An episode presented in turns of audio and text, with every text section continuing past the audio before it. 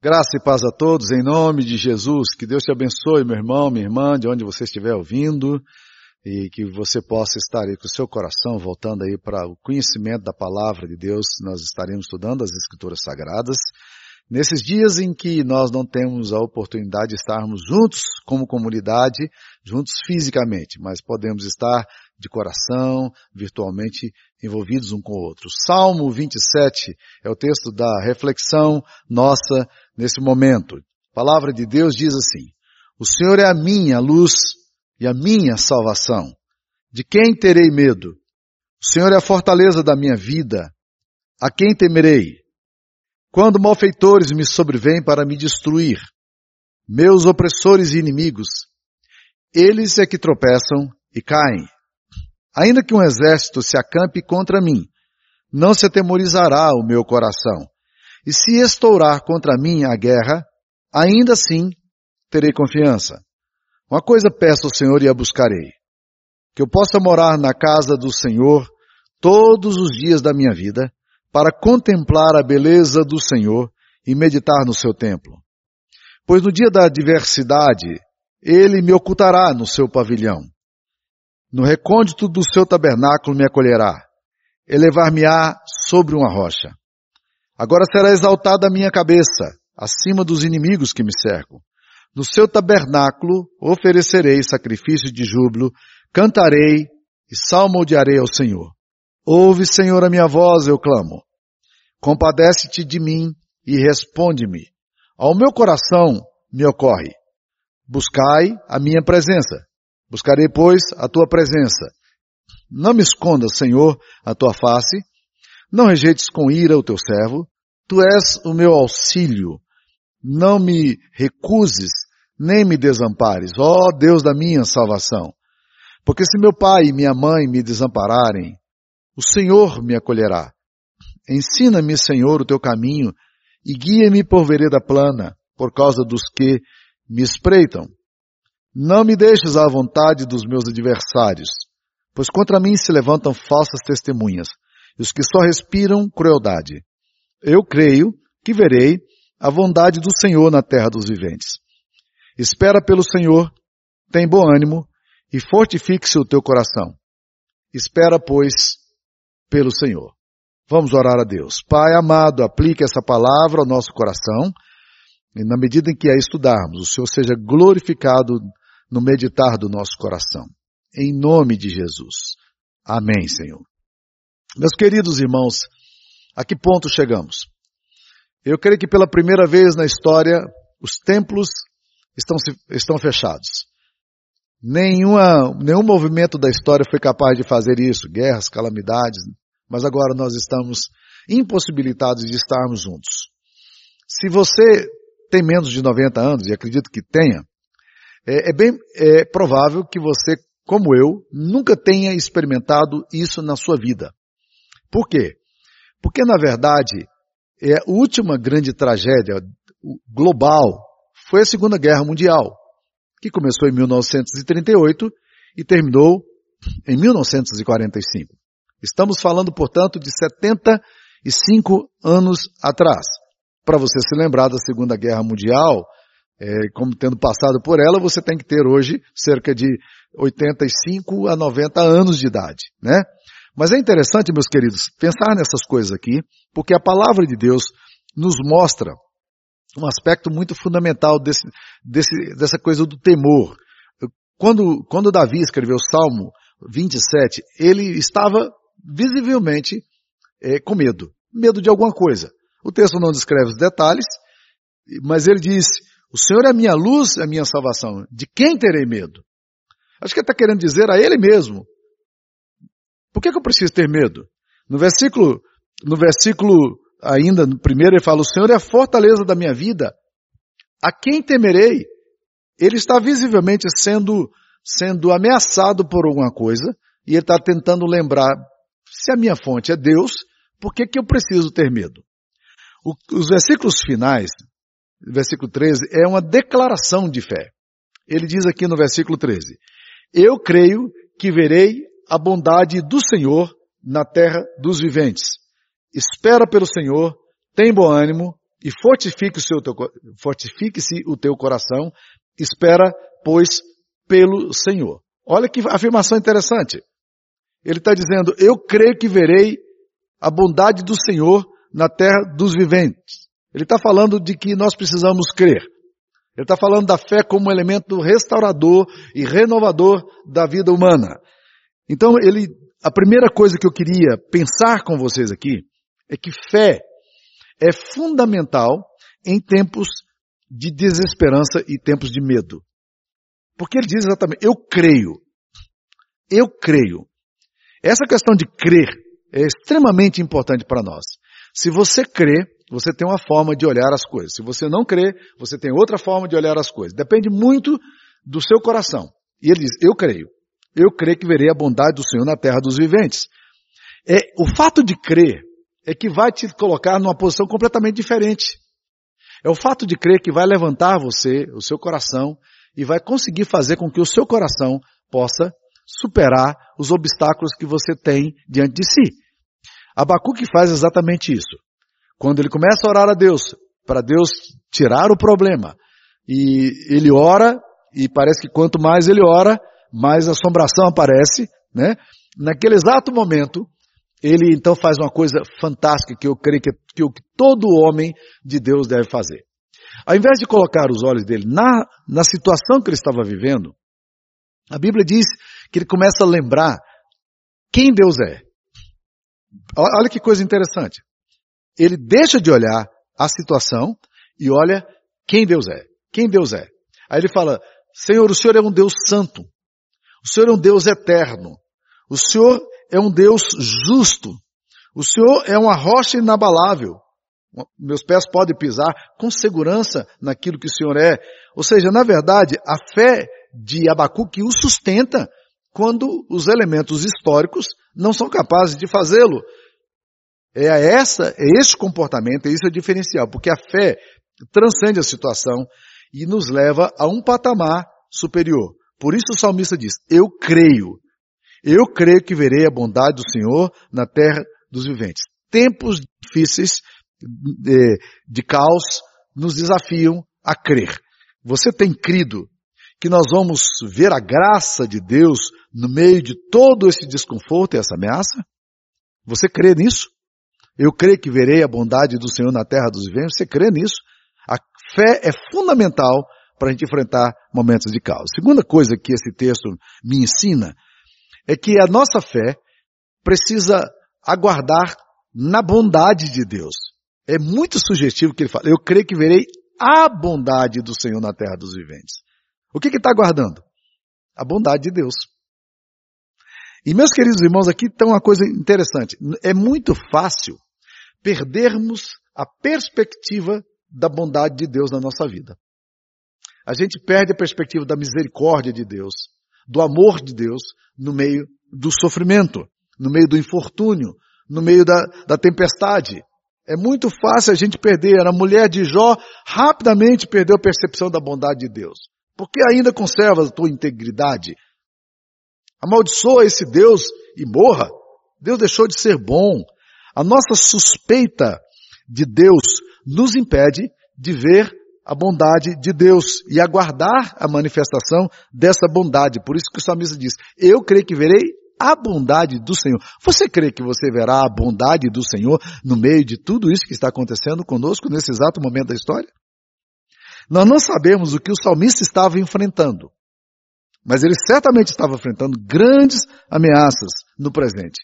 E ele coloca o olhar dele no futuro com esperança. Eu creio que verei a bondade do Senhor. Né?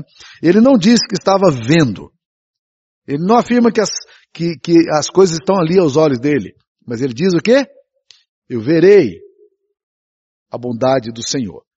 A Bíblia diz que a, a fé é a convicção é, de fatos que se não veem.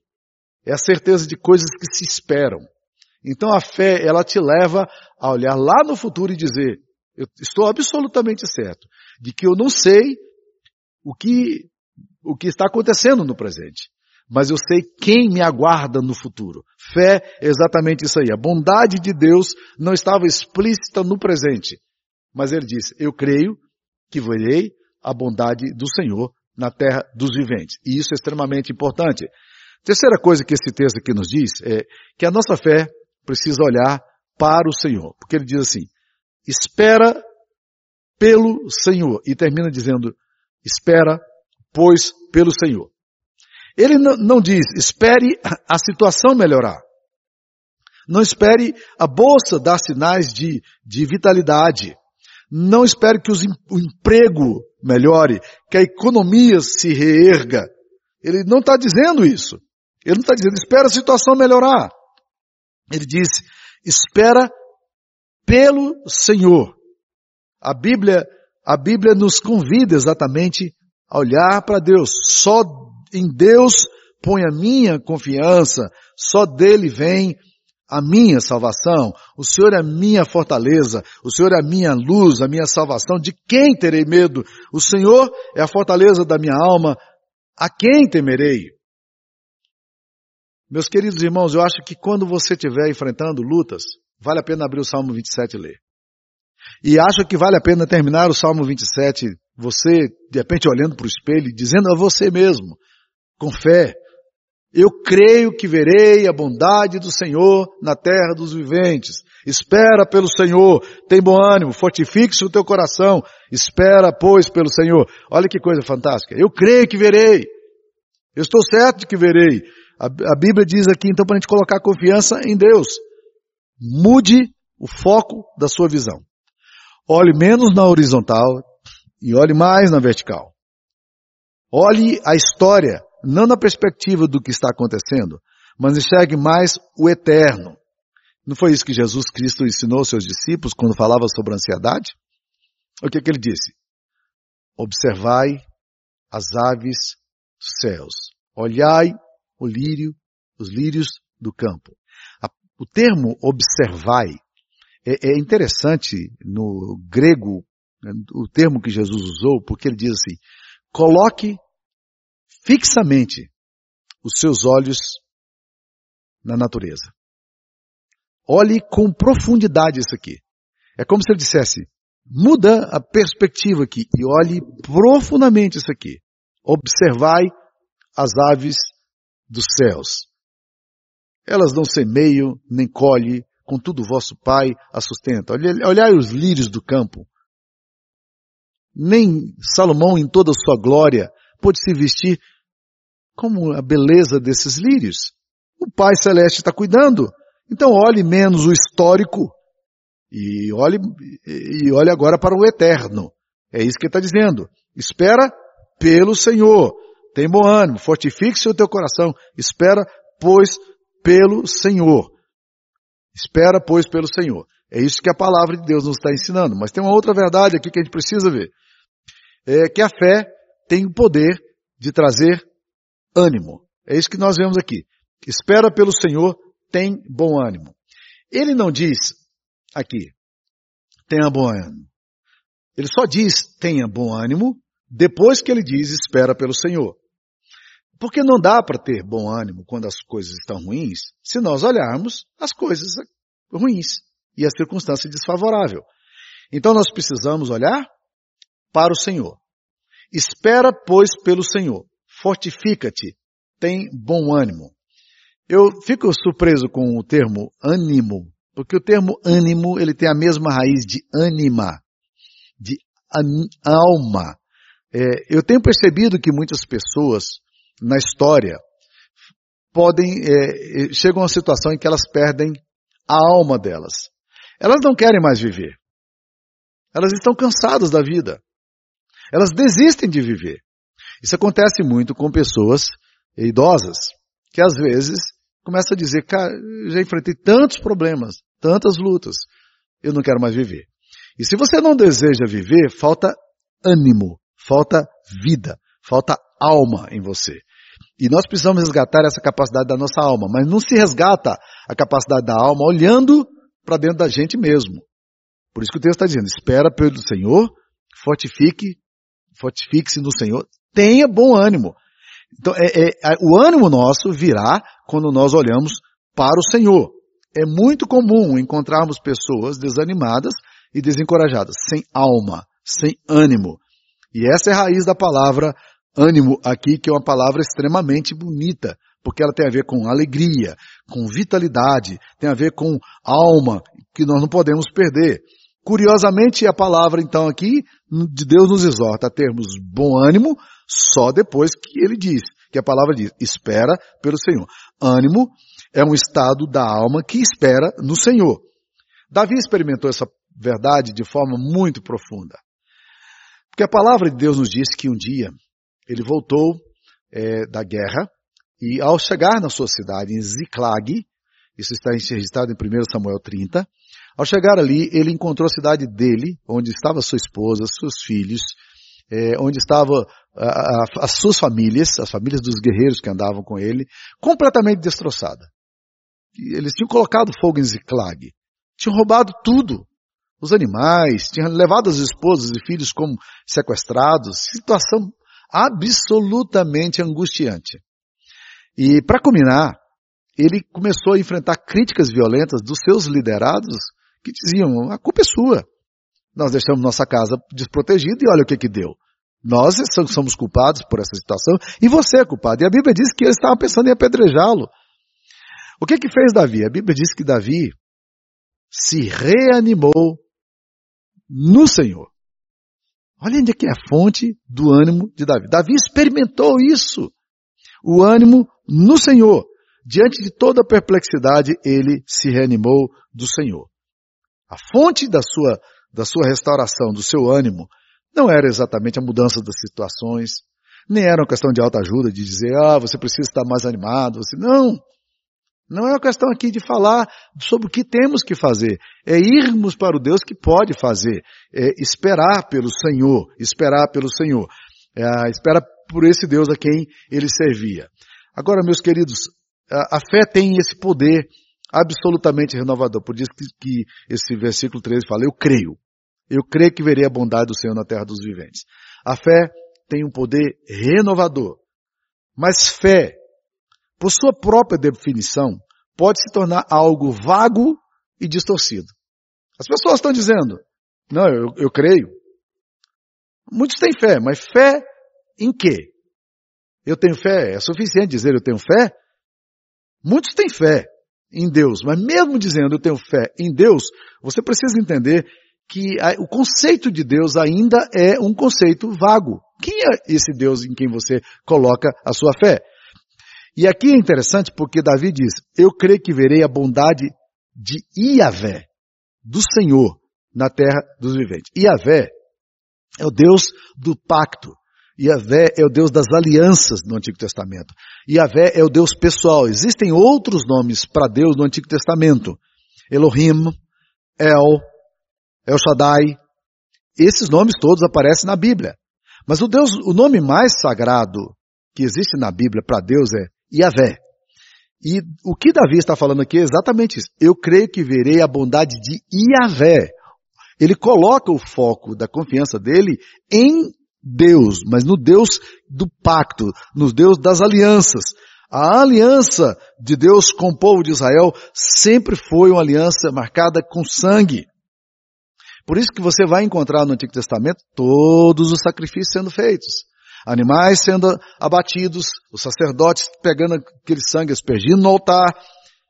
Palmo Robertson, um teólogo reformado, afirma que a aliança bíblica é um pacto de sangue soberanamente administrado.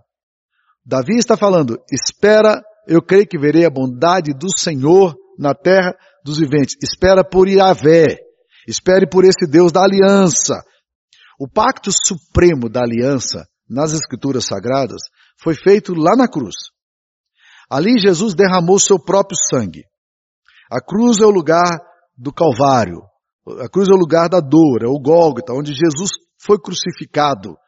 Ali ele sofreu. O Deus das, da aliança fez uma aliança agora não com você, para que você faça derramamento de sangue, mas fez com Jesus, que de uma vez por todas é, experimentou a morte em nosso lugar e ali então Deus sela uma aliança com o filho amado dele. E esse sangue nos reconciliou com Deus. Esse Deus da aliança agora é o Deus em quem nós podemos esperar, o Deus de nosso Senhor Jesus Cristo. É o Deus Yahvé, é o Deus que faz aliança com Cristo a nosso favor, o Deus que faz aliança para a nossa restauração. Não é, é espera pela multiplicidade dos deuses ou pelos deuses vagos que existem na história, mas de um Deus que unilateralmente e soberanamente entrega seu filho para morrer pelos nossos pecados, o Deus das alianças. A fé renovadora, salvadora e redentora é a fé que brota do Calvário. É a fé que nós devemos esperar. Por isso o texto diz: espera pelo Deus dos pactos. Espera por aquele Deus que fez uma aliança contigo, uma aliança de sangue, na qual Jesus, o seu filho amado, morreu em seu lugar para te resgatar. Não apenas das situações de tribulação que você pode enfrentar, mas de uma coisa muito mais séria, da condenação eterna que acontece quando nós perdemos a dimensão do sangue do Cordeiro a nosso favor.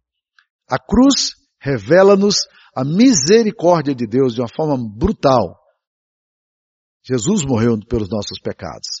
Coloque a sua confiança nele. Porque mesmo quando você tem que passar pela situação em que a história já não sustenta mais a sua própria vida, você tem uma garantia maravilhosa da vida eterna. O Salmo 23, o Salmo do Bom Pastor, diz, termina dizendo assim, bondade e misericórdia me seguirão todos os dias da minha vida, e habitarei na casa do Senhor para todo sempre. Davi não está dizendo, o Senhor é meu pastor, e porque o Senhor é meu pastor, eu não vou morrer. Não. O salmista Davi fala uma coisa muito diferente. Ele fala que ele habitaria na casa do Senhor para todo sempre, que um dia chegaria a hora da tribulação, do sofrimento e da morte. Mas ainda lá, ele estava olhando para o, pastor dele, pastor da sua alma, o pastor a quem ele diz, nada me faltará porque ele é meu pastor. E ele está olhando para isso. Espera, pois, pelo Senhor. Então, se você hoje estiver desanimado, eu queria te convidar. Abra a Bíblia e leia alto para você mesmo. Vá lá para o fundo do quintal da sua casa. Olhe do espelho da sua casa e diz, eu creio que verei a bondade do Senhor na terra dos viventes. Espera pelo Senhor.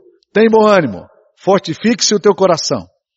Espera, pois, pelo Senhor. Eu queria orar por você. Ó Deus querido, em nome de Jesus, nós te pedimos para que o Senhor nos dê a graça de esperarmos não na melhora da situação, não nas contingências humanas, não na ciência nem nos, nas decisões políticas que são tomadas, mas que nós pudéssemos colocar a nossa confiança nesse Deus maravilhoso que é o Deus da nossa aliança, o Deus do pacto, o Deus de nosso Senhor Jesus Cristo. Ó oh, Pai querido, fortaleça o coração das pessoas que estão desanimadas e desencorajadas. Dá-lhes, ó oh Deus, a tua bênção, em nome de Cristo nós te pedimos. Amém, Senhor. Amém. Deus abençoe sua vida, meu irmão, minha irmã.